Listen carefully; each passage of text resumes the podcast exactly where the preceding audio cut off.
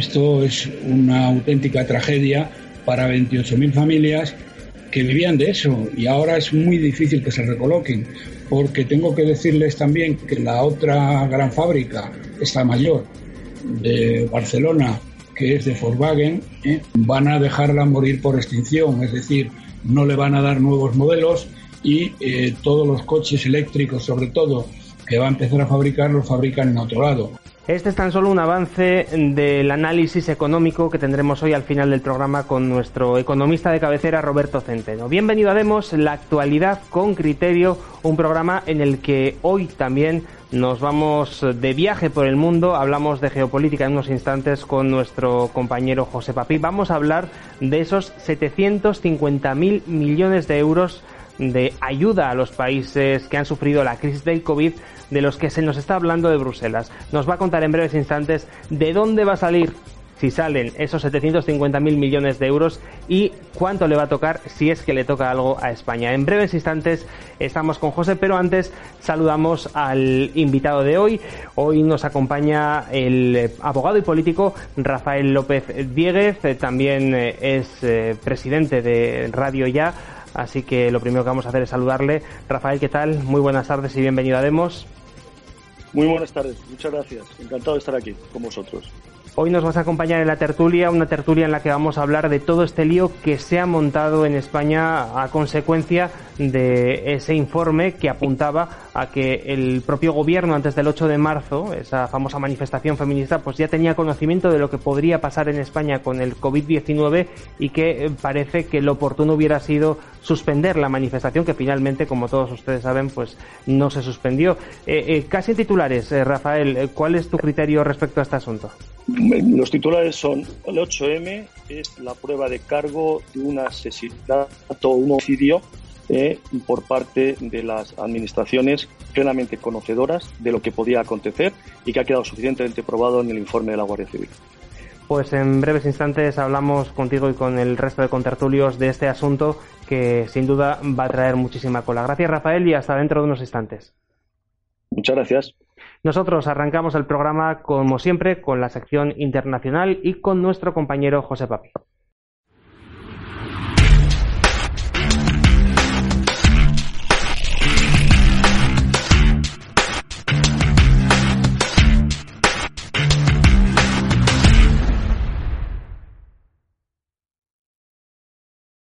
Es el edificio de la Comisión Europea, banderas europeas, estrellitas y esperanza para muchos en España.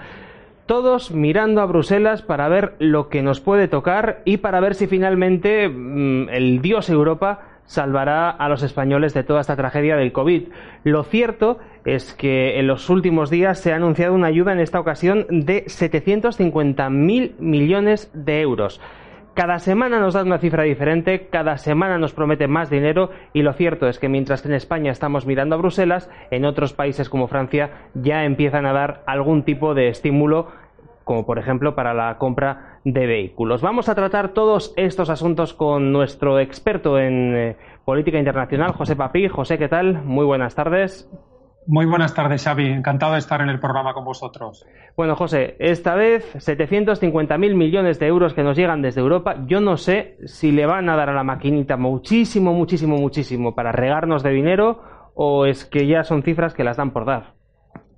Bueno, pues lo que está pasando es que están juntando, eh, para los que somos muy mayores, el aguinaldo de la Navidad y el regalo de Reyes al mismo tiempo. Es decir, ahora mismo lo que hay es una lucha de poder extraordinaria una lucha de poder que empieza cuando los franceses y los alemanes hacen su ronda amenazando a los países ricos y no les funciona, lanzan esa propuesta de la semana pasada de, bueno, pues 500.000 millones en subvenciones y que pida el préstamo en los mercados la Unión Europea y si no quieren mutualizar los países, que mutualice la institución europea. Después de eso, se entera la Comisión Europea, ya la Comisión Europea en el plan que presenta esta semana dice que vale, pero no el 100% de subvenciones, sino el 60% de subvenciones. Yo lo que le envío a toda nuestra audiencia, que es una audiencia inteligente, una audiencia que tiene criterio, es que no se crea lo que leen los titulares. Y sobre todo, como tú nos estabas diciendo, Sabe, hace un momento, los titulares en España que están esperando en las páginas Salmón este dinero europeo como el maná, ¿no? que nos va a salvar. Entonces, ¿qué es lo que está ocurriendo ahora mismo? Pues como os decía antes, una lucha de poder descarnada una lucha de poder en la cual los franco-alemanes pues, se van a acabar cargando la Unión Europea porque han hecho un tour de force en privado, no les ha funcionado, lanzan el tour de force en abierto. Ese tour de force, la propia Comisión Europea ahora templa gaitas diciendo que, bueno, el 100% en subvenciones no, el 60%. Ahora, van sumando las cifras y me estaba riendo con lo de juntar el aguinaldo de Navidades y el regalo de Reyes, ¿no? Los que somos mayores teníamos eso y no teníamos Santa Claus, ¿no? Que es lo que se ha puesto de moda más adelante. Y lo que están haciendo es básicamente sumando ya todo y nada de lo que es el presupuesto comunitario. Vamos a ver, les voy a dar a, a ustedes las cifras que son. El presupuesto comunitario actual es del entorno del billón de euros, ¿de acuerdo? Al que tenemos ahora el que ha ido del año 2014 al 2020. Lo que está proponiendo la Comisión es un presupuesto de 1,1, de 1,2 eh, eh, billones de euros, ¿de acuerdo? Luego un poquito más que lo que tenemos ahora, que si uno cuenta la inflación y cuenta que ha salido el Reino Unido del club, pues bueno, hace que más o menos lo que llamamos las perspectivas financieras, el presupuesto comunitario, como lo queramos llamar, a siete años, el que va a ir en el periodo 2021-2027, más o menos se va a mantener estable con lo, que, con lo que teníamos hasta ahora. Ahora ya, a la hora de cómo se presenta eso a la opinión pública, para que uno quede mejor o quede peor, pues uno ya lo organiza como quiera. De ahí, Xavi, como nos decías muy bien, pues nos encontramos una semana con 500.000, la siguiente con 750.000, incluso ya hay algunas notas de prensa y, textos que uno puede extraer de aquí y de allá donde se habla de 1,1 eh, billones. ¿De acuerdo? Lo importante es eh, eh, eh, remarcarle a nuestros oyentes que no se crean todo lo que leen, primero. Segundo, que estén atentos a que hay una lucha de poder extraordinaria ahora mismo y que van a haber muchas novedades. Muchas novedades, ¿por qué? Y me atrevo a adelantarlas. Pues porque hay muchos países cuyos gobiernos pueden caer en el momento que aceptaran el plan franco-alemán. Y entonces, claro, esos eh, gobiernos, al contrario de lo que le pasa al gobierno español, tratan de sobrevivir. Es decir, la razón por la que ellos están en el gobierno, ellos entienden que es por la supervivencia de la nación, en el fondo es porque también quieren sobrevivir ellos en los puestos de gobierno y lo que no pueden es hacerse el harakiri voluntariamente por ser solidarios. Es decir, ahora mismo, un gobierno danés, un gobierno holandés, un gobierno austríaco que ha sido el, más, el, que más ha hablado más claro, con Sebastián Kurz. Los propios finlandeses que están tapados pero saldrán dentro de muy poco. Eh, todo ese grupo, un primer ministro, un ministro de Economía, sale y dice, no, le vamos a regalar todo lo que nos han pedido los del sur. Y bueno, cae el Parlamento, cae el Gobierno, se convocan elecciones y pierde las siguientes elecciones por 20 puntos. Y entonces, negar la mayor, negar la mayor, que es lo que hacen muchos de nuestros analistas, pues bueno, pues que la sigan negando y nosotros aquí, como llevamos ya dos años diciendo las cosas, y no porque seamos adivinos o porque seamos magos o porque seamos muy listos, simplemente porque aplicamos criterios realistas de lucha de poder internacional, que están ya más que inventados y que uno se puede leer 30 libros para estudiarlos, y esos criterios pues los vas aplicando a la realidad que tienes delante. Y lo que tenemos delante ahora es que, pues lamentablemente todavía no sabemos nada. Y para ya devolverte la palabra eh, querido Xavi, y, responderte a lo que me decías de que en otros países se están moviendo, esto también lo hemos contado aquí. Es decir, la política fiscal, los estímulos fiscales vienen en oleadas. Esto lo cuenta muy bien en un librito un autor, un periodista de Chicago que se llama Henry Hazlitt, en un libro, en un librito muy chiquitín que yo recomiendo a todos nuestros seguidores, a todos nuestros televidentes y oyentes, que lo descarguen de Internet, que quiero recordar que es gratuito, que se llama eh, La economía en una lección, creo. Eh, y este, este librito lo que te explica es que los estímulos fiscales, los estímulos fiscales, perdón, vienen siempre en oleadas, ¿de acuerdo? ¿Y a quién le llega la primera ola? A Renault en Francia, le llega la oleada a la Lufthansa en Alemania, nosotros, españoles que somos como somos, pues le ha llegado a las televisiones, a la Sexta, Antena 3. ¿Qué vamos a hacer? En lugar de dárselo a la industria y al empleo, pues se los dan a los que les puedan hacer propaganda y darle a la maquinita de la propaganda. Pero bueno, eh, eh, esto llega siempre en oleadas y el problema de los estímulos fiscales es que la última oleada, ¿cuál es? La del ciudadano, la del autónomo, la del trabajador, la de la familia que necesita dinero, la de la familia que está apretada o la familia que necesita cobrar ese ERTE y que no ha cobrado. Es decir, aquí se anuncian los, eh, las rentas mínimas universales cuando todavía no te han pagado los tres meses que te habían prometido y, por supuesto, y, termino, no se ha hecho lo que se ha hecho en tantos otros países donde se ha dado, vamos a decir, un salario de emergencia público, que por supuesto no era lo que ganaba uno antes, pero el 70, el 80%, y, y con unos eh, techos máximos, pero la gente en Bélgica, en Holanda, en el Reino Unido, se le ha ido dando esas ayudas para que los tres meses estos del lío del virus se los tomara con un poquito más de tranquilidad, Xavi. Fíjate, José, me contabas todo esto y la verdad es que aún no le entran ganas de llorar viendo cómo está la Unión Europea y mirando más allá de nuestras fronteras. Eh, prácticamente todos los días, José, hemos estado hablando de lo que ocurre en Bruselas, pero lo cierto es que se están moviendo muchas fichas en el tablero internacional y tienen dos reyes que, que están jugando una partida del ajedrez para hacerse jaque mutuamente. Y me estoy refiriendo a Estados Unidos y China, ambos países eh, que parece que están en, una especie de nueva guerra fría y parece que esta guerra fría de momento la está ganando Estados Unidos. Bueno, eh, eh, y, fíjate, Xavi, que hay mucha gente que cree que la estaba ganando China. primero, antes de nada, me apunto a todo lo que has dicho. Te doy completamente la razón. Ahora mismo, digamos, hay un juego, un choque geopolítico extraordinario en las alturas, donde nosotros, pues bueno, como lo único que miramos es a Bruselas a ver si nos viene el maná, pues no nos estamos enterando. Y muchas personas con criterio equivocado creen que este es el final de Estados Unidos. Hay que recordar a la gente que Estados Unidos es un país que tiene una prensa medianamente libre, una política medianamente libre, que, en fin, las cosas se saben, y entonces es fácil ver lo malo y sobre todo como, bueno, el inglés es una lengua, un esperanto, ¿no? Que maneja tantas personas, pues bueno, uno puede leer, uno puede ojear, nuestros periodistas traducen, nuestros autores se leen libros en inglés y tal. Y el, tema es que eh, eh, Estados Unidos, digamos, lo malo que tiene, lo evidencia en el mundo. Y muchas veces uno se confunde, porque los Estados Unidos tienen muchísimas cosas malas, y no, que no podemos detallarlas ahora en unos minutos, pero uno se confunde y de repente aquellas cosas o aquellos eh, países, perdón, de los que no puede leer o no puede obtener tanta información, como pueden ser Rusia, como pueden ser China, piensa que son unos tíos fenomenales. ¿Y qué es lo que ocurre? Pues lo que ocurre es que ahora mismo, en efecto, en esa batalla, y le pese a quien le pese, sobre todo a los que aplaudían tanto en Davos, porque yo todavía le quiero recordar a todos nuestros seguidores, insisto, gente muy inteligente, sabemos a qué tipo de público nos estamos dedicando, hace apenas un par de años entraba la señora Teresa May para decir que se quería ir de la Unión Europea y le silbaban. Y la recibían como si acabara de entrar Adolf Hitler o Joseph Stalin en la sala.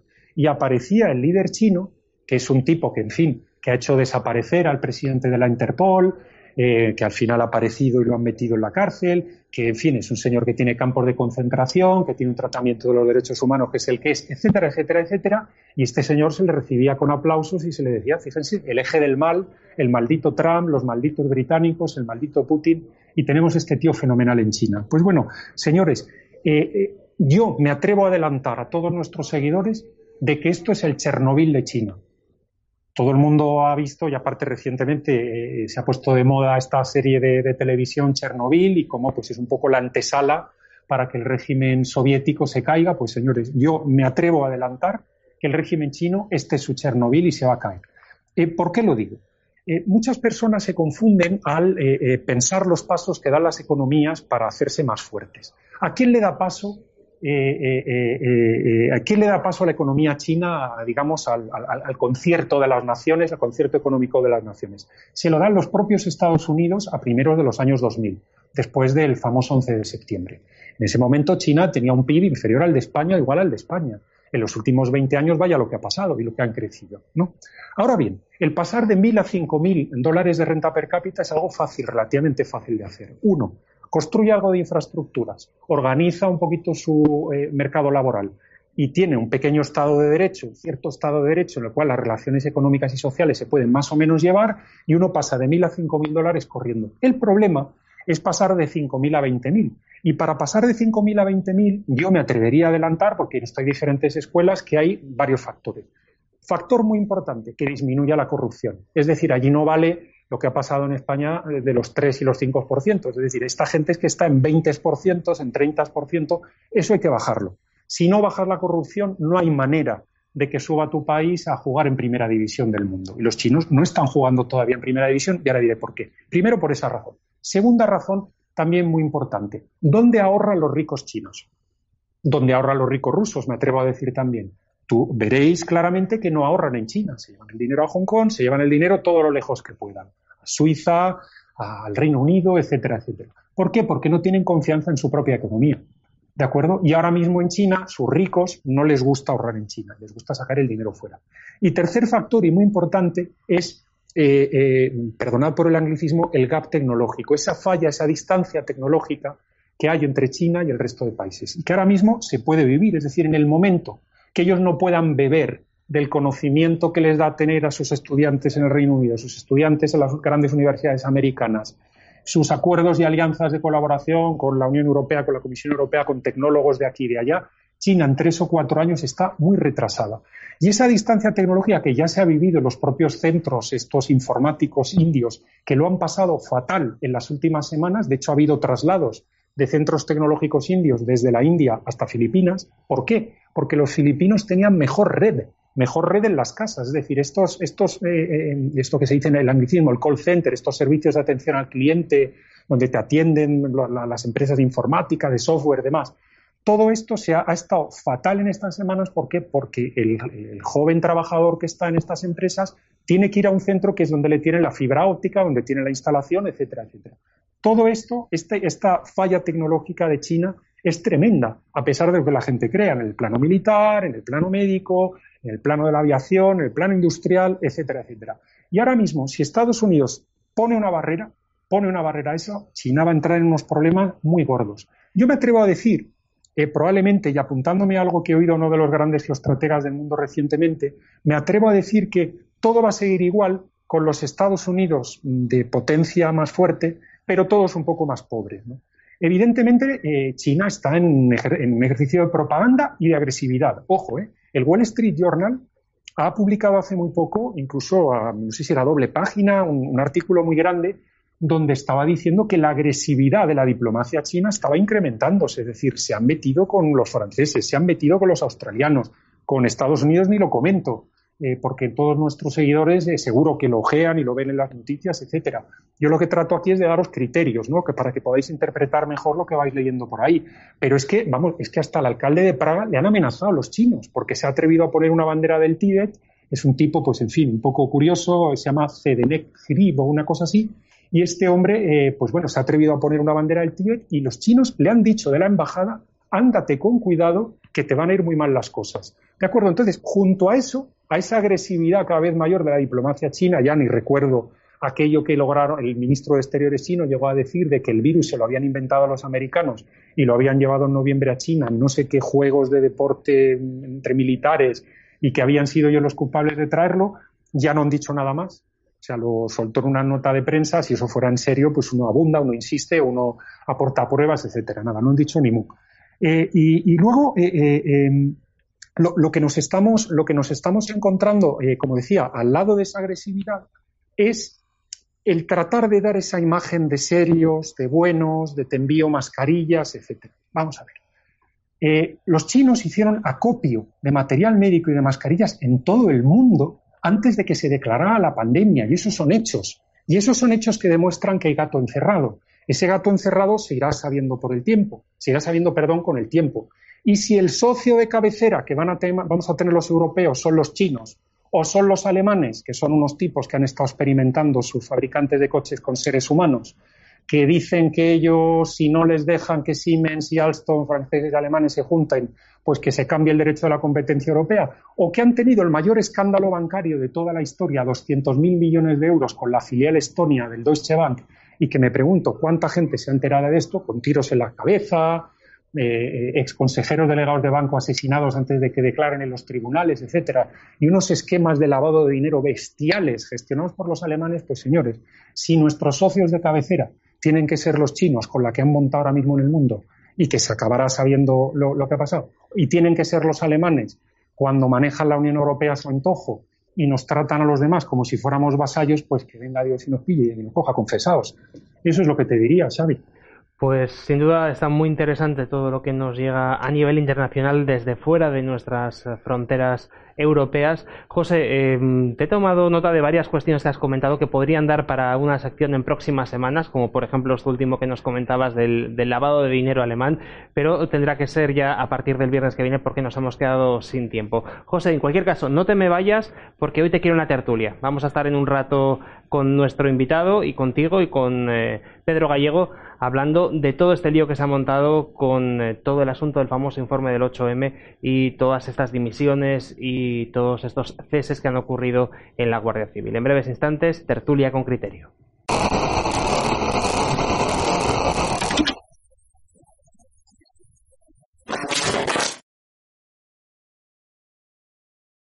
Están viendo en imágenes la famosa manifestación del pasado 8 de marzo, el Día de la Mujer, una manifestación que ha causado controversia porque parece, parece que antes de esta manifestación el gobierno ya tenía conocimiento de la que se podía liar en España con el eh, COVID-19.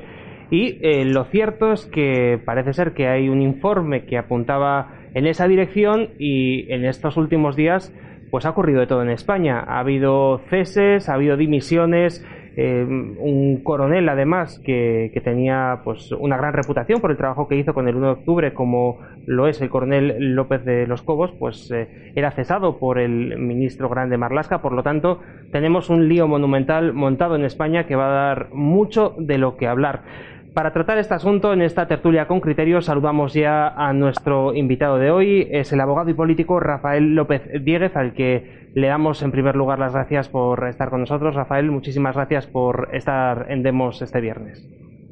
Muchísimas gracias a vosotros. Arrancamos, si le parece, Rafael, hablando de este lío que tenemos montado en España. Eh, no sé cuál es el criterio que tiene usted respecto a todo lo que ha ocurrido, ese informe que, de alguna manera decía que el gobierno ya tenía conocimiento de lo que podría ocurrir en España con el COVID-19 y toda esta serie de ceses y dimisiones que ha habido a lo largo de esta semana. Bueno, vamos a ver, el tema es de una gravedad eh, enorme. O sea, yo he tenido la santa paciencia de leerme el informe íntegro, que es este, el informe íntegro, ¿no? He ido sacando todas notas en mi formación de profesional de abogado, porque estamos pensando iniciar también acciones como acusación popular en esta situación, ante este, en este litigio, quiero decir, en este, en este sumario, y, la verdad es que es de una gravedad enorme, porque no estamos hablando de que tuvieran conocimiento por medio de un informe puntual, un informe que cayera de una forma, en fin, eh, no regular, no, no, es que existen más de seis informes que la policía, la policía judicial, en este caso la Guardia Civil, recoge que conocía la delegación de gobierno con anterioridad al día 8. No solamente que lo conocieran ya porque fueran de organismos externos a la propia delegación de gobierno, sino que por la propia delegación de gobierno, a través de su sistema de prevención, se estaba advirtiendo esa situación. Eh, se les puso de manifiesto en dos ocasiones, pero además en dos ocasiones muy tempranas, una en febrero y otra en una en enero, perdón, y, otra en febrero, en donde se les ponía de manifiesto la gran complejidad y el gran peligro que eh, tenía este COVID y anunciando que era necesario evitar eh, aglomeraciones de personas y el contacto físico. Por lo tanto, el conocimiento es indiscutible que tenían. Pero lo que más sorprende de este, una de las cosas que más sorprende de este informe de la Guardia Civil es cómo ha gestionado la, delegación de gobierno este tema. Es decir, ha estado haciendo continuamente, y así lo pone de manifiesto el, informe, obstrucción a la función de la policía judicial, hasta el punto que la propia juez tiene que emitir un, un oficio y se le tiene que reiterar en diversas ocasiones que remita la información, porque en una primera instancia la delegación de gobierno llega a negar por escrito la existencia de tales documentos y de tal información. Cuando ya la jueza le concreta, mire usted, me dígame si usted recibió el documento de fecha tal y fecha tal procedente del organismo A del organismo B, es cuando ya se ven absolutamente atrapados y es cuando tienen que reconocer que sí, perfecto, que lo habían recibido, que lo tenían, y no solamente eso, sino que tienen que reconocer que el servicio de prevención de, riesgos ya les haya puesto en manifiesto esta situación y por lo tanto no queda ninguna duda sobre el conocimiento. Solamente me gustaría, solamente me gustaría que entendieran ustedes un, texto literal. Quiero leer para que se hagan una idea cómo concluye la Guardia Civil con el análisis documental llevado a cabo. Se ha constatado que la delegación de gobierno tenía conciencia, ojo con esto, ¿eh?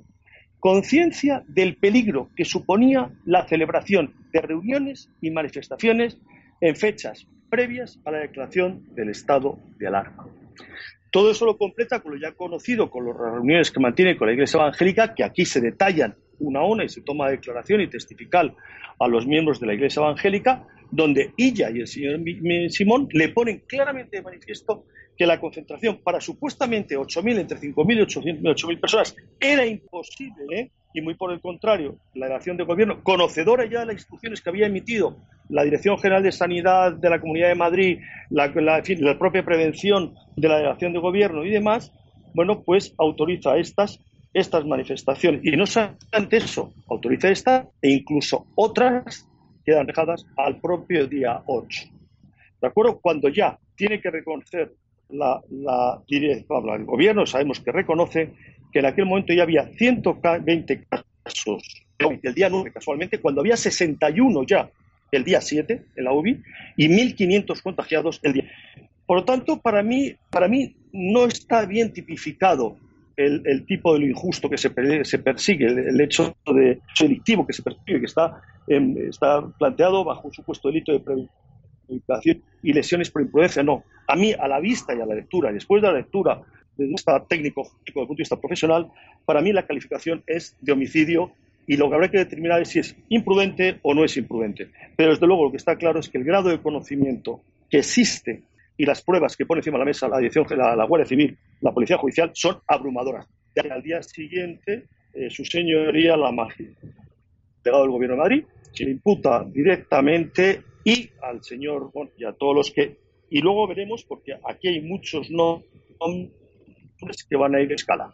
Porque hay muchos que han realizado una actividad, como bien dice la jueza, que no se corresponde con la colaboración con la, con la, con la colaboración con la justicia, estación pública a detener, y menos una delegación del gobierno. Sí, fíjate si es grave todo esto que se ha producido el, cese del coronel López de los Cobos por parte del propio ministro, por lo tanto, eh, parece que, que, lo que hay detrás huele muy mal. Vamos a presentar a nuestro siguiente contertulio, al que le damos la bienvenida, es Pedro Gallego. Pedro, ¿qué tal? Muy buenas tardes. ¿Qué tal? Buenas tardes a, los tres. Bueno, Pedro, pues estamos viendo que aquí hay un asunto muy turbio. Estamos hablando de una manifestación multitudinaria, no solamente en Madrid, sino en toda España, que probablemente fue una de las causantes de que hubiera tantos contagios en Madrid. Bueno, yo creo que mm, de turbio nada porque la turbidez es la falta de claridad del agua, por ejemplo, de un líquido. Es algo que está clarísimo, es algo cristalino.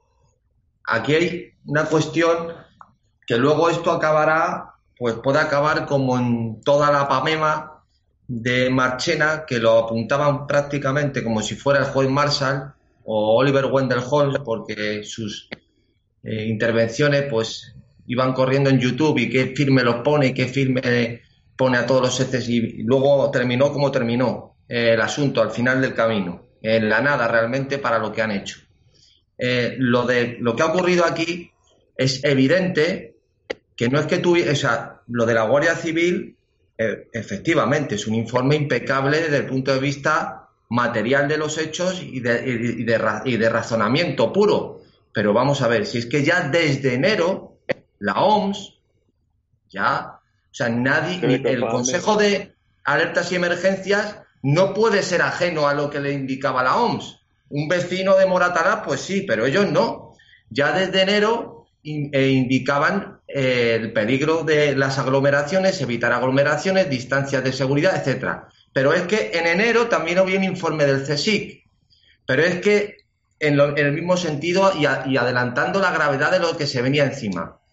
Luego, eh, efectivamente, llegamos al, mes famoso de marzo, pero es que en marzo se prohíbe el día 6 un congreso evangelista de 5.500 personas.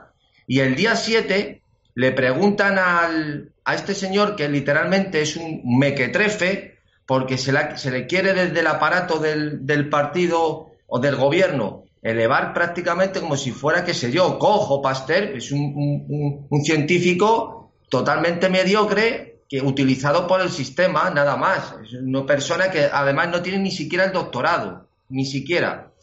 Pues este señor le preguntan sobre el asistir o no asistir y lo deja al albur de cada ciudadano y de cada persona, siendo él el responsable del centro de coordinación de emergencia. O sea, vamos, que anima, que anima, que anima a que se vaya, pero prohíbe la maratón de Barcelona.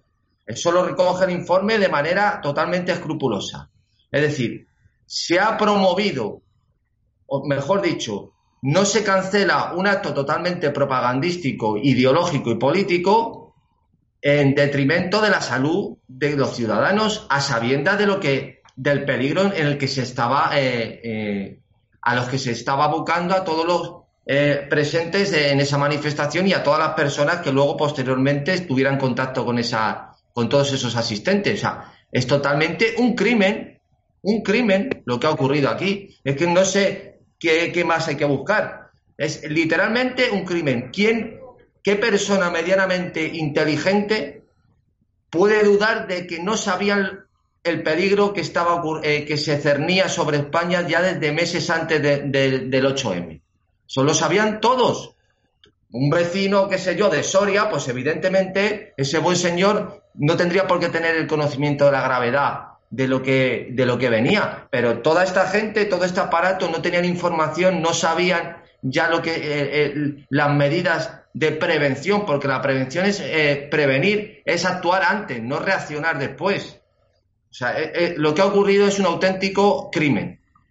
Fíjate, eh, José, yo recuerdo alguna vez hablando a micrófono cerrado que nos comentabas que había incluso estudios que nos, que nos cuantificaban hasta qué punto había subido el número de contagios después de este día. En efecto, así es. Y, bueno, poco puedo añadir a lo que dicen mis compañeros de tertulia hoy, que yo creo que han cubierto y han analizado muy bien la opinión que cualquier persona de bien tiene que tener de lo que ha ocurrido. Si acaso puedo añadir algunos datos, algunas informaciones, algunas anécdotas. Yo mismo en el mes de febrero, viajando en Finlandia, ya empiezo a ver distanciamiento social en los nudos de transporte. Y aparte estaba surgiendo prácticamente espontáneamente por parte de las autoridades portuarias, las autoridades, ferroviarias, etcétera. En la propia Bélgica, que es un país que, en fin, tiene un sistema administrativo disfuncional tan malo o peor que el español. Eh, ya nos encontramos en la segunda mitad de febrero. Yo he asistido a conciertos donde los músicos han dado dos pases en lugar de uno, que era para lo que lo habían contratado, porque ya la gente la separaban. Decían, en la sala tienen que entrar, en fin, eh, pongo un caso que yo viví personalmente, habían vendido 1.200 entradas y dijeron los músicos, bueno, vamos a cortar algún concierto, pero que entren 600 personas, hacemos un pase, el resto que se esperen en la calle y luego que entren y hacemos un segundo pase. Estamos hablando de Bélgica, ¿eh? no estamos hablando de un complejo de la NASA o del Pentágono. Bélgica, que es un país, insisto, que es altamente disfuncional, ¿no? que funciona bastante mal. Y bueno, eh, eh, ¿qué puedo decir con relación a la Guardia Civil? La Guardia Civil es un cuerpo con honor, con honor. Y en España no estamos ya acostumbrados al honor no estamos acostumbrados al honor y así hemos tratado a nuestras personas mayores, que las hemos dejado morir como las hemos dejado morir como sociedad. Y yo le recuerdo de nuevo a todos nuestros seguidores que son muy inteligentes que una civilización se mide entre varios elementos, pero uno de los parámetros fundamentales es en cómo tratas a tus mayores. Y dejar morir en las residencias de ancianos, como hemos dejado morir a las personas que nos han construido España como país moderno y se han estado matando decenas y decenas de años, pues eso, no tenemos honor como sociedad y a veces nos sorprende, nos sorprende que un mando o mando de la Guardia Civil puedan tener el honor como ha hecho el máximo mando de la Guardia Civil operativo de decir, señores, yo me voy después de lo que han hecho ustedes en Madrid. No, no estamos acostumbrados a eso. Con relación al gobierno, pues bueno, ¿qué vamos a decir? El gobierno, el gobierno trabajaba a base de tweet o de twitters o como se diga esto, de Twitter, y de repente descubre que hay que escribir leyes, que hay que, en fin, perdonar por la grosería y por el hablar un poco bajuno, coloquial, se tiene que comer uno marrones y tiene que gestionar situaciones complejas. Y claro, no lo saben hacer, no lo saben hacer. Entonces, ¿a qué les ha dado la cabeza? Pues les ha dado la cabeza al corto plazo, a un poco más que un tuit. A la contrata para mi amigo, a la agenda ideológica, a le doy la subvención a los ocupas, a paro las demandas judiciales diciendo que tal y igual, pero ellos juegan a mes y pico. Pero es que gestionar esta crisis sanitaria, esta crisis eh, eh, eh, económica que nos viene encima, que es todavía más grande que la sanitaria, y luego gestionar la crisis política, que yo espero que los españoles entren en ella y jueguen a ella, y que intentan desde luego asumir que las cosas no pueden seguir igual después de lo que ha pasado, de cómo nos han tratado, y de cómo están poniendo a nuestro, a nuestro querido llamado país a los pies de los caballos eh, eh, de cara al mundo. Es decir, ahora mismo, hoy, eh, esto parece una serie de estas de televisión. A mí no me gustan estas de terror, de muertos que andan y de cosas de estas. Lo desprecio mucho, pero no me gusta nada, pero es que estamos en esa serie. La estamos viviendo aquí los españoles, abrimos el periódico, muertos que van, muertes que vienen, parte de regiones españolas que esconden los muertos, los vuelven a poner, en fin es algo que, es, duro, es difícil y yo, como eh, decía mi, querido amigo Pedro Gallego, y esto son palabras suyas y no, mío, y no son mías, guárdese las fuerzas para cuando nos desconfinen del todo, porque ahora, desde luego, la nación española va a tener que salir y va a tener que demostrar de qué está hecha. Tenemos algunas imágenes, de hecho, de las manifestaciones que han tenido lugar en las últimas semanas, en los últimos días, sobre todo a partir de lo que ocurrió en el, en el barrio Salamanca. Las vamos a ver enseguida. Y, yo creo que puede ser quizás, eh, y le pregunto a Rafael, que es jurista, eh, una, una presión que pueda hacer que funcione de alguna manera el sistema judicial, porque tal y como decía Rafael, eh, hemos visto que el gobierno se está defendiendo y no precisamente digamos, una manera limpia, ¿no? Me da la sensación o sospecho que esto puede terminar con alguna cabeza de turco que será quien se lleve todos los palos y los verdaderamente culpables se, se, van, se van a ir de rositas. ¿Cómo lo ves tú? Vamos a ver, no, lo primero que quiero decir, eh, eh, eh, para suerte como apuntado una cuestión, es que el informe se cierra con fecha 21 de mayo, el informe de la Guardia Civil, y a esa fecha todavía, y alguno de mis contertulios eh, lo ha hecho referencia, a esa fecha todavía el Centro de Coordinación de Alertas y Emergencias Sanitarias no había remitido a la Guardia Civil la información de la que disponían que le había hecho, se le había hecho entrega por parte de los organismos internacionales. A esa fecha y al día de hoy, según tengo entendido, parece que todavía el centro de alertas y la, la magistrada, lógicamente, está francamente molesta por la falta de colaboración centro de emergencias que todos sabemos quién dirige y quién está al frente, ¿no? Este señor al que nos hemos referido, al que te has referido hace poco, Pedro, sobre él. No, pues a esta fecha, a la fecha del cierre, y según tengo entendido, al día de hoy, es decir, cinco días después de este informe, o seis días después de este informe, todavía no han remitido la información. Esto es muy grave. ¿eh? Esto lo hace un particular ¿eh? y se le detiene. Y se le causa de desacato ¿eh? se le multa e incluso le puede pasar una noche tranquilamente los calabozos. El centro, el señor Simón, se puede permitir el lujo de no cumplir con los mandatos y los requerimientos. De otra parte, es importante también decir aquí que los organizadores del 8M se han negado a colaborar, y lo dice literalmente el informe, se han negado a colaborar con la Guardia Civil, con la Policía Judicial, puesto que han dicho que solamente comparecerán en sede judicial de forma tal que han evitado por lo tanto, toda colaboración, acogiendo su derecho que tiene de comparecer en sede judicial, pero negándose absolutamente. Digo esto para, que entendamos cómo estamos. A tu pregunta, mira, eh, yo soy abogado desde hace eh, eh, la friolera de 40 años. ¿De acuerdo? bueno, de la justicia he comido, desafortunadamente, de decir que creer, creo poco. Soy con toda franqueza y honestidad. He visto cómo la justicia se ha ido desquebrajando, no voy a decir corrompiéndose o prostituyéndose, desquebrajando, cómo la justicia se ha politizado, cómo realmente se ha utilizado como un medio que, dependiendo de quién ha estado en el gobierno y cómo ha estado en el gobierno, unos más y otros menos, y siempre mucho más la izquierda, porque la izquierda es siempre mucho más manipuladora y además no le importan absolutamente nada los derechos ni los principios de independencia. Entonces, sin embargo, la derecha siempre está con la parte tibia, lo de la independencia y tal.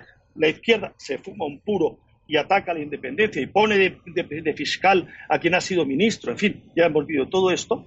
¿no? Bueno, pues eh, evidentemente eh, eh, yo no espero no espero, y he estado involucrado en muchos procedimientos, importantes procedimientos, y he visto cómo han actuado. ¿no?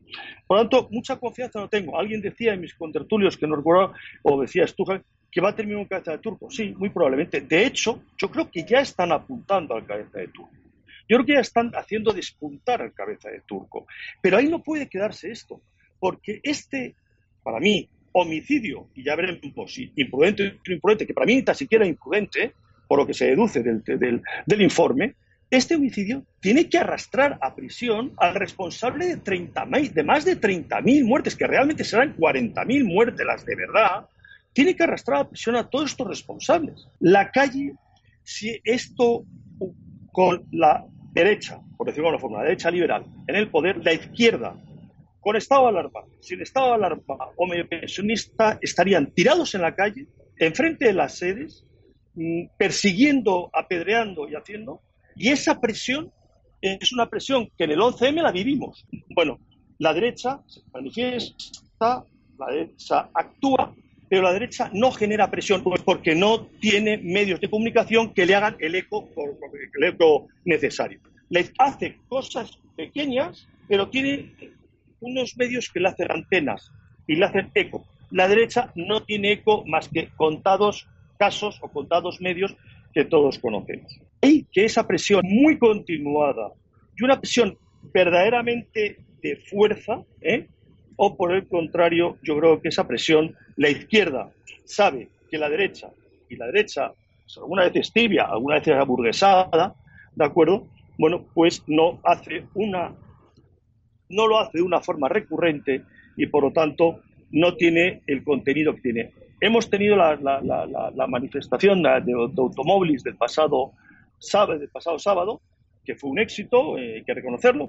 Eso, como hecho aislado, queda diluido en la política y en la propaganda de los 100 millones que ha metido el Estado en los medios de comunicación ¿eh?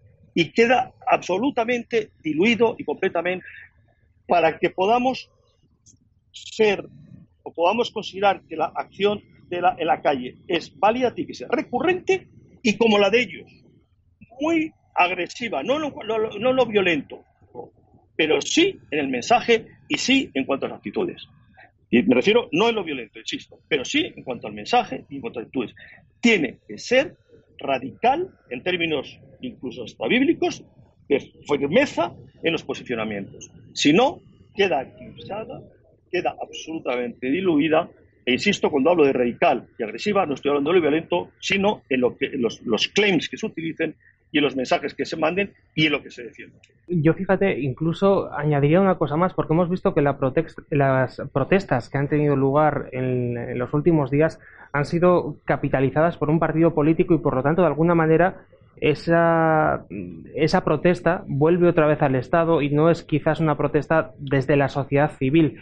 Eh, yo te pregunto, Pedro, eh, ¿crees que el que un partido político entre y coja la bandera de esa manifestación puede ser bueno o malo para, este tipo de protestas?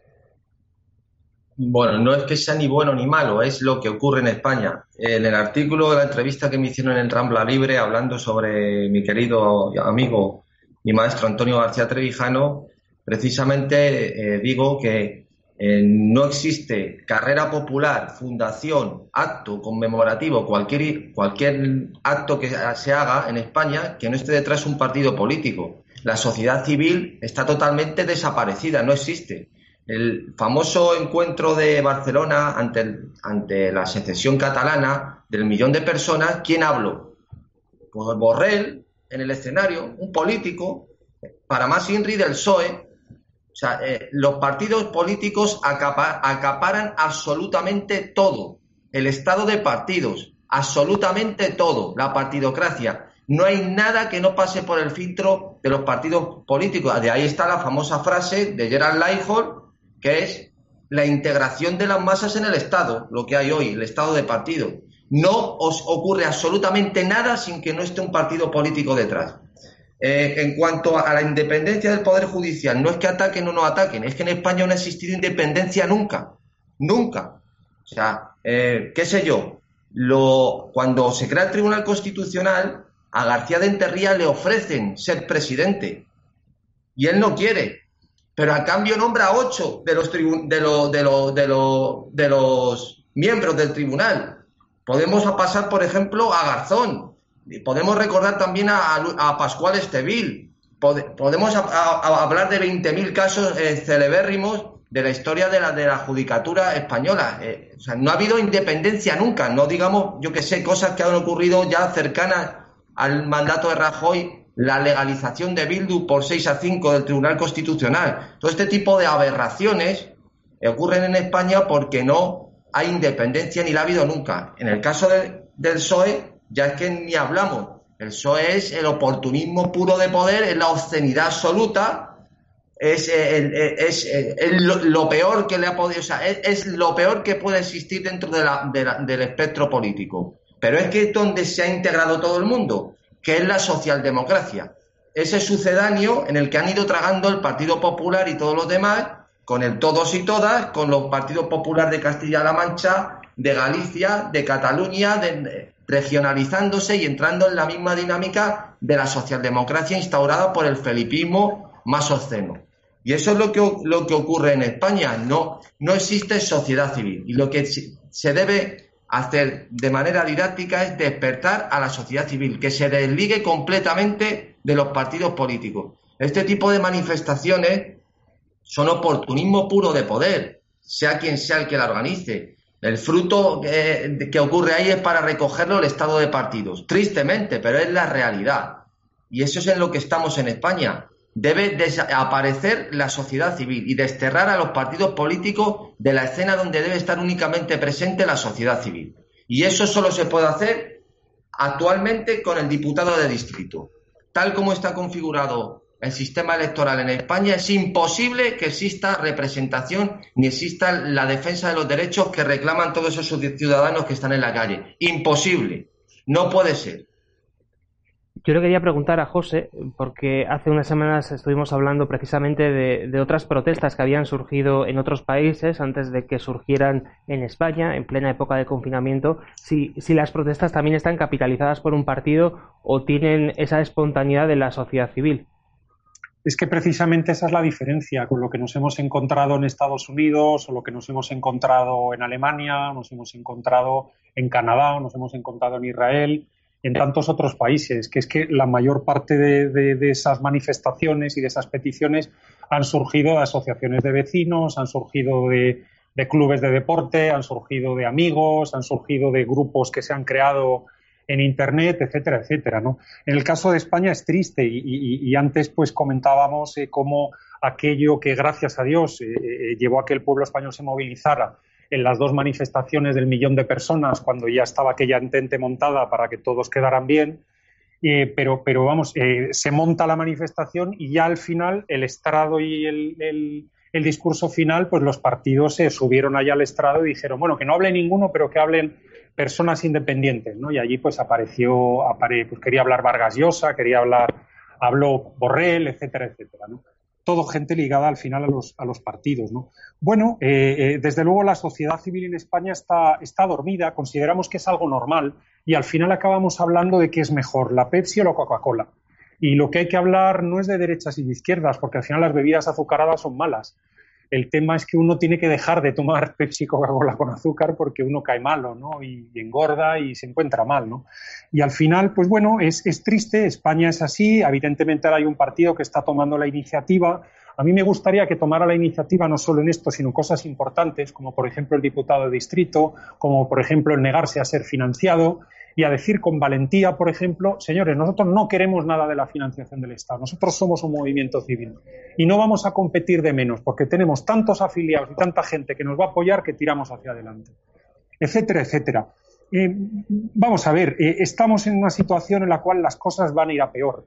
Yo me repito y lo reitero, señores, lo, lo económico ha desbordado a lo político en España.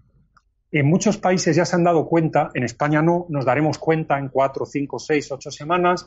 Ahora mismo nos conformamos con que las páginas Salmón cuenten muchos millones, que la gente no sabe, no puede ni contar, ni sabe lo que está pasando, una lucha de poder fenomenal y que ya hemos expuesto, en otra parte de este programa, de esta emisión. Pero eh, eh, digamos que ahora mismo lo económico ha desbordado de tal manera lo político, de tal manera lo político, que va a ser un sálvase quien, un sálvese quien pueda. Vamos a ver si en ese sálvese quien pueda, a ver qué conejos se sacan los partidos de la chistera. Puede haber varios. Puede haber la Grozco, como dicen los alemanes, PP PSOE. Puede ser que dejen, a, a pesar de las chorradas que diga Tezanos, a que Vox eh, pues entre, gane ya las elecciones y se alíe con el PP y gobierne, para así calmar a esa calle, digamos, que parece ahora mismo controlada por la derecha, y puede haber muchísimos otros conejos de la chistera, pero lo que está claro, debido a lo que viene en lo económico, es que el conejo de la chistera no puede pesar tres kilos, como pesa un conejito. De me cargo al Borbón padre, dejo entrar a Podemos, dejo entrar a Ciudadanos a que lo financien, dejo entrar a Vox, es decir, hasta ahora se han estado poniendo remaches al sistema que había antes y también aquí estoy utilizando una expresión de mi, de mi amigo Pedro. ¿no? Eh, ahora mismo el conejo tiene que pesar 30 kilos. Tiene que pesar 30 kilos porque es que el tsunami que nos viene, el tsunami que nos viene es de tal dimensión, es, tan grande que se lo va a llevar todo, ¿no? como las películas estas de catástrofes naturales. Entonces, bueno, yo creo que la única manera es que la sociedad civil esté muy activada eso es algo que está haciendo eh, don Rafael desde, su canal, evidentemente, desde Radio Ya y, lo hacemos nosotros también desde Demos y en, otros eh, canales, en, otras, en otros grupos que son independientes, no tantos, no tantos, a lo mejor entre todos no acumulamos ni el, ni el 10% de la audiencia, ni el 5% de la audiencia, que eso don Rafael lo sabrá mejor que yo, pero, pero es cierto que, tenemos que seguir y continuar con esta labor para que cuando todo esto, es decir, cuando estos, eh, insisto, esta gente que gobierna a base de tweets, ahora está gobernando a base de decretos de alarma o como se llamen, o de estados de alarma, que les dan para 15 días para hacer lo que les dé la gana, pero habrá un momento en el cual estos que se declaran europeístas tendrán que obedecer a la Comisión Europea que les ha dicho que hay que terminar ya con las medidas generales y pasar a las específicas, cuando hay la tira de países que no han utilizado un estado de alarma y en realidad ese estado de excepción encubierto que es el que tenemos en España, Xavi. Pues eh, nos estamos quedando sin tiempo. Quería darle la palabra para finalizar esta tertulia a nuestro invitado de hoy, a Rafael. Eh, pues eh, Rafael, el, futuro que nos llega, sin duda, es un futuro complicado en el que, tal y como decían mis compañeros también, vamos a tener que estar muy activos si queremos que, que sobreviva nuestro país. Sí, yo, yo soy francamente pesimista en cuanto a la situación que se avecina. Evidentemente hemos vivido una situación dramática con la crisis sanitaria, los muertos, lo que hablábamos de nuestros mayores. Eh, no hemos sido capaces de honrar a nuestros mayores, completamente cierto. Eso ha sido un genocidio que ha sido genésico, ha sido por selección, ha sido una barbaridad. Mm, se está intentando hacer a las residencias, que habrá residencias que sean unos sátrapas y habrán hecho mal, pero es que me consta, me consta que no admitían a los mayores en los hospitales. Las residencias los querían derivar y los hospitales no tomaban, porque tomaban, hacían una selección genésica por razón de edad con esas personas. Por lo tanto, eh, pero bueno, esto es un paréntesis. Pero es verdad que nos viene una época muy complicada. Nos va a venir una época, se avecina un momento en el cual la persecución ya está en marcha. Entramos en un sistema absolutamente marxista, perfectamente diseñado. El, el, sistema marxista lo conocemos que es el terror, que es la pandemia, el hambre y el agradecimiento. No olvidemos lo que dijo Stanley, que es la pelea, aquella famosa escena de Stanley frente a su buró político, cuando pide que le traiga una gallina, a la gallina le va quitando cada una de sus plumas, abofetea a la gallina, la gallina está completamente sangrando, la gallina está en pavor, después de estar en pavor, la gallina va detrás siguiendo a Stanley comiéndose los granos porque hecho cautivo a través de ese grano. ¿De acuerdo? Esto es lo que está haciendo este gobierno. Este gobierno va a establecer medidas que al final va a hacer que el agradecimiento sea cautivo, sea a través del salario mínimo, que es un tema delicado del cual se puede hablar en otro momento, pero que va a hacer que se cree una, cautividad y una perseveramiento en determinada gente, que va a hacer que se siente y por lo tanto cautiva, pese a que pierda la dignidad de ganarse el dinero con un trabajo digno y no a través de limosnas o subvenciones, que eso es lo fundamental, es cuidar de la retribución y la salud de nuestros desempleados mediante, por encima de todo, por encima de todo respetando su dignidad y no a través de limosna, ¿de acuerdo? Y esa situación se nos acerca. Y se nos acerca una situación, y esta es algo que desde Radio Ya vamos notando, ¿eh? que va a ser la persecución física. O sea, va a ser la persecución para dar muerte a todo aquel que discrepa, porque el sistema está montado para ello. Es decir, aquellos que vamos a discrepar, aquellos que no vamos a doblar no vamos a arriar bandera, que vamos a seguir a lucha, que llevamos muchos años en la lucha por defender nuestros principios y nuestros valores, vamos y estamos abocados a la muerte civil. Como está abocado a la muerte civil, muchos que ya se han quedado en la cuneta.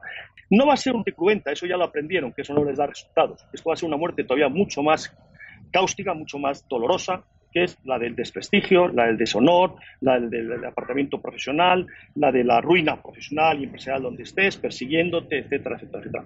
Pero ante eso es donde no debe, y ahí me remito a mis contertulios, donde no debe ceder la, la sociedad civil. Ahí es donde la sociedad civil debemos hacer piña al margen de la partitocracia sobre la que está construido este sistema, ¿de acuerdo? Esa partitocracia corrupta, por cuántos partidos, como es el caso de este partido Vox, se presentaban a elecciones con el que no queremos subvenciones, no queremos dinero, no queremos tal, no queremos... Y desafortunadamente el sistema les lleva, cuando entran en el sistema, son parte del sistema y se incorporan a la política de la subvención, al dinero, etcétera, etcétera, etcétera. Entonces, eso comparto plenamente la teoría, tiene que salir desde la sociedad civil, sabiendo y asumiendo lo acabo de decir, la persecución ¿eh? y el martirio no cruento, porque eso no les vale hacer víctimas, ya han aprendido la lección, ¿eh?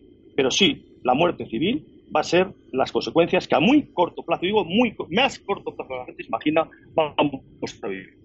Pues con esta última reflexión de Rafael nos vamos a quedar en esta tertulia. Gracias José, gracias Pedro, gracias Rafael por haber estado con nosotros y espero veros muy pronto otra vez en la hora de Demos.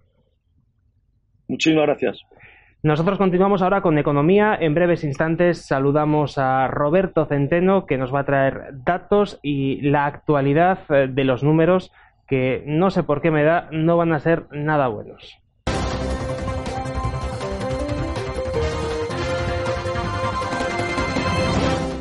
Son las imágenes de la protesta que tuvo lugar ayer en Barcelona tras conocerse por la prensa que finalmente Nissan anuncia el cierre de sus fábricas en este territorio español.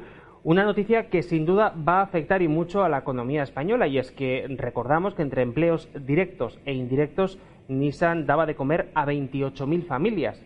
Por lo tanto, es eh, una barbaridad lo que puede ocurrir en toda esta comarca tras el cierre de, estas factorías. Para hablar de economía, como siempre, tenemos con nosotros a nuestro amigo Roberto Centeno. Roberto, ¿qué tal? Muy buenas tardes. Muy buenas tardes. Ha sido sin duda la noticia económica de la semana. Sí, la verdad es que sí, y siento en el alma eh, el haber tenido razón cuando anuncié que esto iba a ocurrir hace ya unos meses, justo en el momento en el cual este mentiroso compulsivo de Sánchez anunciaba a bombo y platillo en la cumbre de Davos que eh, Nissan se iba a quedar en España definitivamente. Manda narices, el tipejo este. Bueno, lo que ha ocurrido es lo que ya era esperado ¿eh?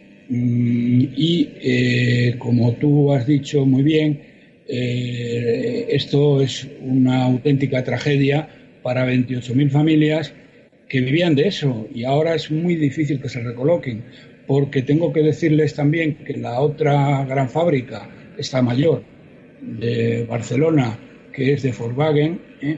mm, bueno, eh, van a dejarla morir por extinción, es decir, no le van a dar nuevos modelos y eh, todos los coches eléctricos, sobre todo, que va a empezar a fabricar, los fabrican en otro lado. Es decir, que esto en un horizonte temporal no demasiado largo desaparecerá también a lo cual ha ayudado no poco tanto al cierre de Nissan como al futuro cierre de Volkswagen, que ya lo tienen decidido. Esto eh, lo he dicho en otra ocasión, pero se lo repito ahora, ya está decidido por Volkswagen salir de España, vamos, salir de Cataluña, ha contribuido en no pequeña medida eh, todo el, el clima de revolución permanente que hay en esta región. Así que que sepan que estas cosas no eh, pasan en balde. No, no son inmediatas, no son inmediatas. No es que el día que estos señores declaran la independencia y salen a la calle, al día siguiente se cierran las fábricas. No, no, no se cierran las fábricas, pero sí eh, se acaban cerrando porque la gente toma nota de ello y en cuanto puede sale de ahí.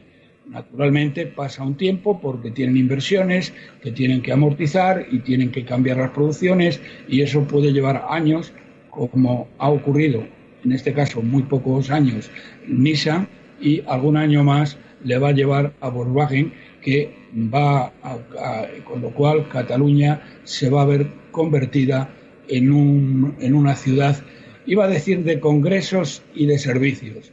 Eh, lo de los congresos está por ver, porque ahora le ha salido una competencia con Madrid donde una, eh, una muy agresiva eh, Isabel Ayuso está haciéndolo todo lo posible por traerse todos los congresos a Madrid, empezando por el Mobile, que fíjense la que se organizó y tenían toda la razón la gente de no celebrar eh, este evento porque iba a ser una fuente de contagios tremenda, como después ocurrió en Madrid con la desgraciada eh, manifestación del 8 de marzo. Eh, de todas maneras, si fuera solo esto, pues hombre, eh, ya nos podríamos dar con un canto en los dientes. Pero es que, es que han cerrado ya, o están a punto de cerrar, o han anunciado que cierran, algo así como 140.000 pequeñas y medianas empresas. ¿eh? Es decir, el tejido industrial español se está destruyendo a una velocidad de vértigo, porque las ayudas no llegan, los ERTES no se pagan, eh, las rebajas de impuestos que podrían ayudar a sobrevivir a estas empresas no se materializan y todo lo contrario, hoy este matón bolivariano de Iglesias eh, ha pedido en esa cosa que hay en el Congreso, que se llama eh, Comité o algo así para la recuperación, eh, bueno, ha anunciado que quiere subir los impuestos en siete puntos de PIB, lo cual demuestra que este tío está loco, loco total de atar. Bien, dicho esto, quisiera pasar a un tema que es un análisis que hemos hecho Juan Carlos Barba y un servidor sobre, eh, aprovechando la publicación por, el, eh, por la Seguridad Social del número de cómo había variado el número de afiliados en febrero, marzo y abril, el conjunto de este trimestre. ¿Mm? Quiero decirles que, eh, primero, las, cifras estas cifras son cifras oficiales, pero no solamente son cifras oficiales, es que son las más exactas de todo el eh, sistema eh, estadístico español. Miren ustedes, hace dos semanas el Deutsche Bank, que es el mayor banco de Alemania, publicó un análisis sobre la gestión de la pandemia del coronavirus y de la crisis económica creada por ella en los 37 países de la OCDE. Y en ella España aparecía como la número uno en el desastre de gestión tanto sanitaria como económica. Y eso que el Deutsche Bank no sabía entonces que el número de muertes real era tres veces el oficial, es decir, más de 90.000 muertos, como ahora explicaré, y en cuanto a la gestión económica, afirmaba que el Gobierno estaba también haciendo todo lo contrario a lo necesario, lo que iba a generar millones de parados, millones de familias que lo iban a perder todo y la mayor destrucción del tejido productivo de Occidente. Hoy lo acabamos de ver y lo acabamos de comentar con el cierre de Nissan, cuya continuidad, según el mentiroso compulsivo de Sánchez, estaba completamente garantizada. Ante esta realidad, la estrategia de este gobierno de trileros, matones y matones bolivarianos y analfabetos para ocultar esta realidad al desinformado pueblo español, esta estrategia, como digo, se basa en dos escandalosas mentiras.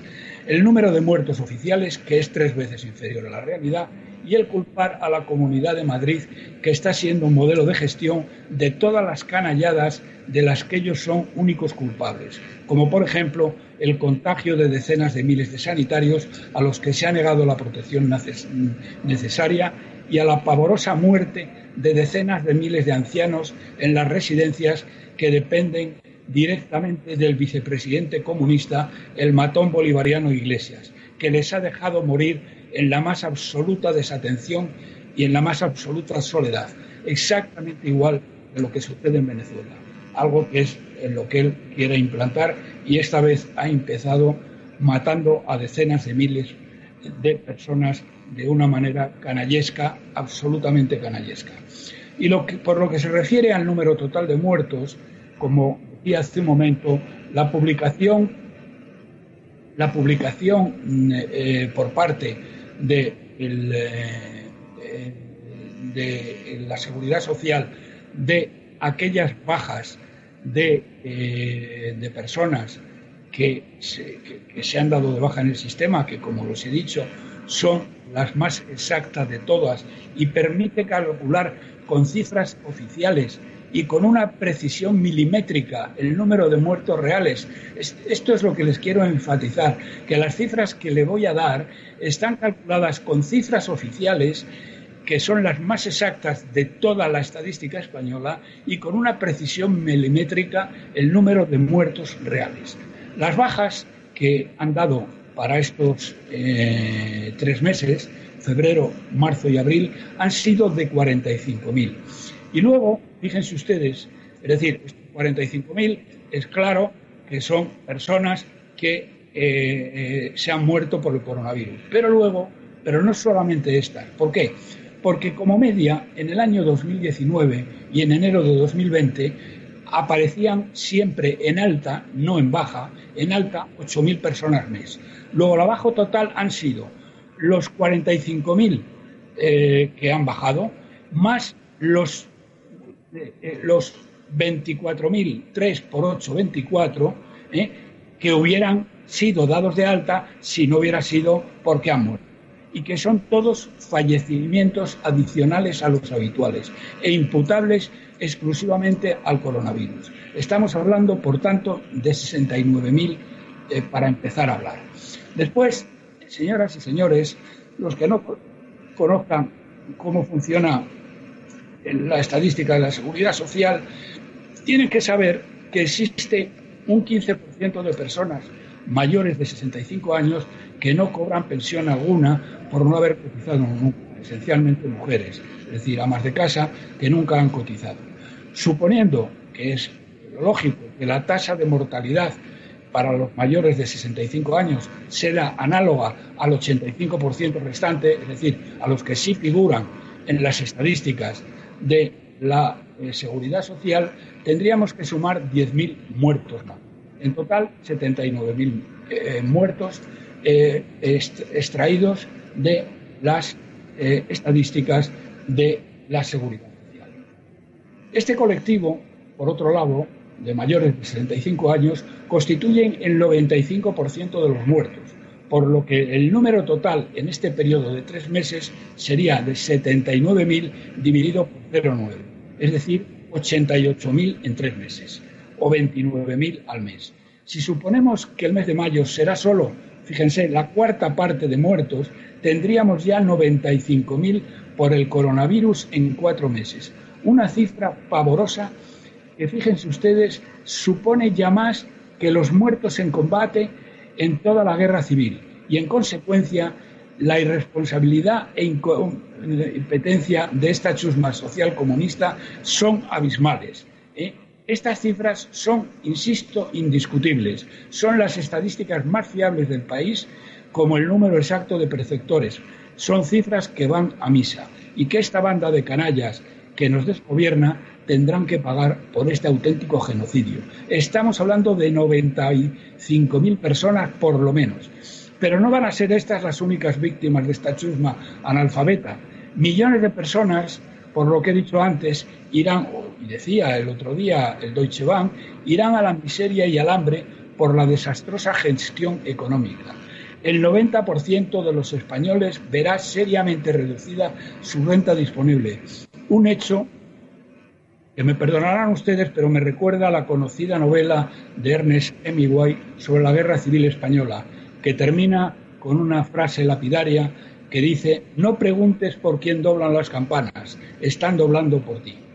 Es decir, estos muertos están ya muertos, tendremos que rezar y todos, las personas de bien, habrán rezado por ellos, ¿eh? pero ahora viene la segunda pandemia, la pandemia económica que afectará a millones y al 90% de la población en cuanto a que verán reducidas su renta disponible.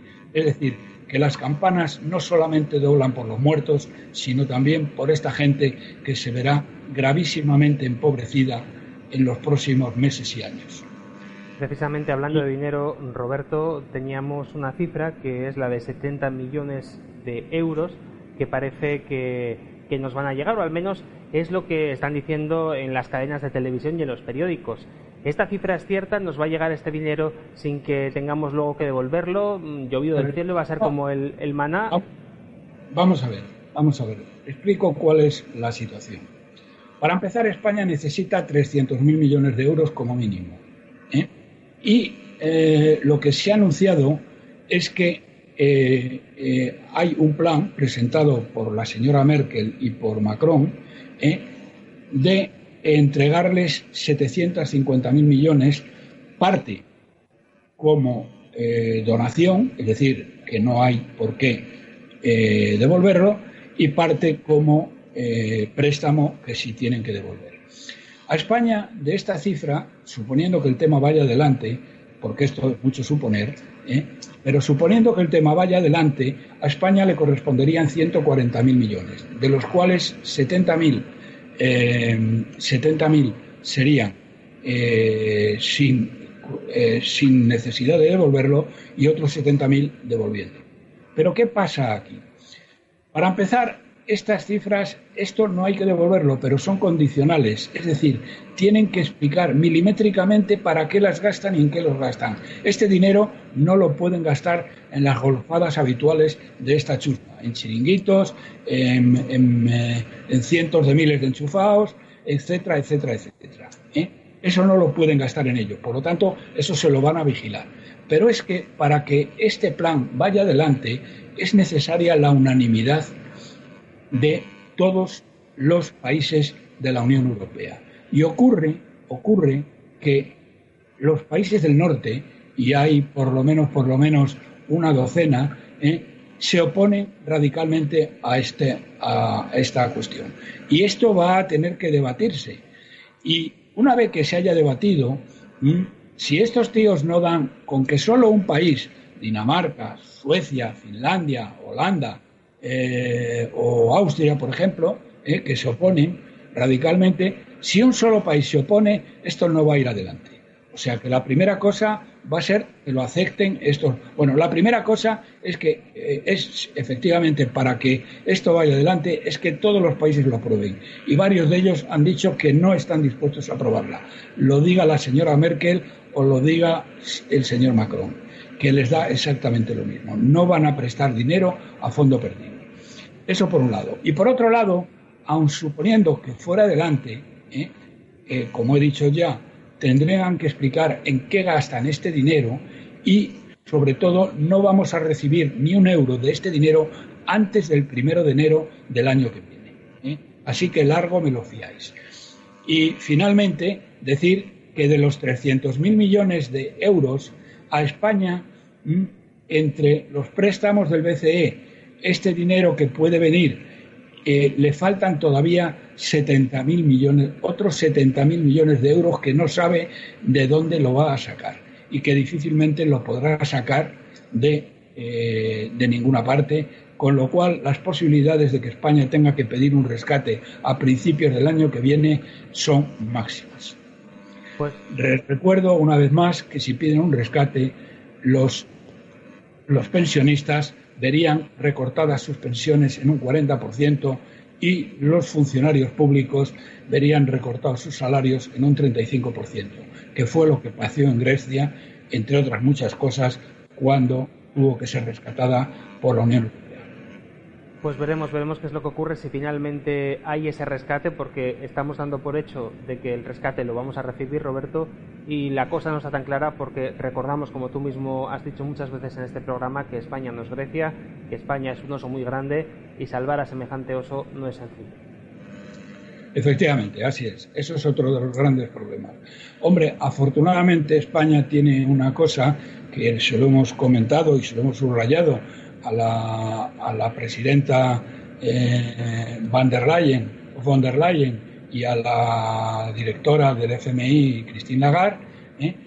Eh, hemos señalado muy explícitamente que España tiene una posibilidad de arreglar el tema acabando con el sistema autonómico, porque eso, mm, eso nos daría unos ingresos de 100.000 millones de euros año, que es lo que el sistema autonómico despilfarra, y con eso no sería necesario ni bajar las pensiones, ni tocar nada, ni subir impuestos. Y eso se lo hemos explicado, veremos lo que hacen. Bueno, pues con este mensaje, por lo menos para la esperanza, vamos a cerrar hoy el programa. Como siempre, Roberto, te agradecemos que hayas estado con nosotros y nos vemos en siete días. Vale, pues nada, nos vemos en siete días si Dios quiere. Un abrazo.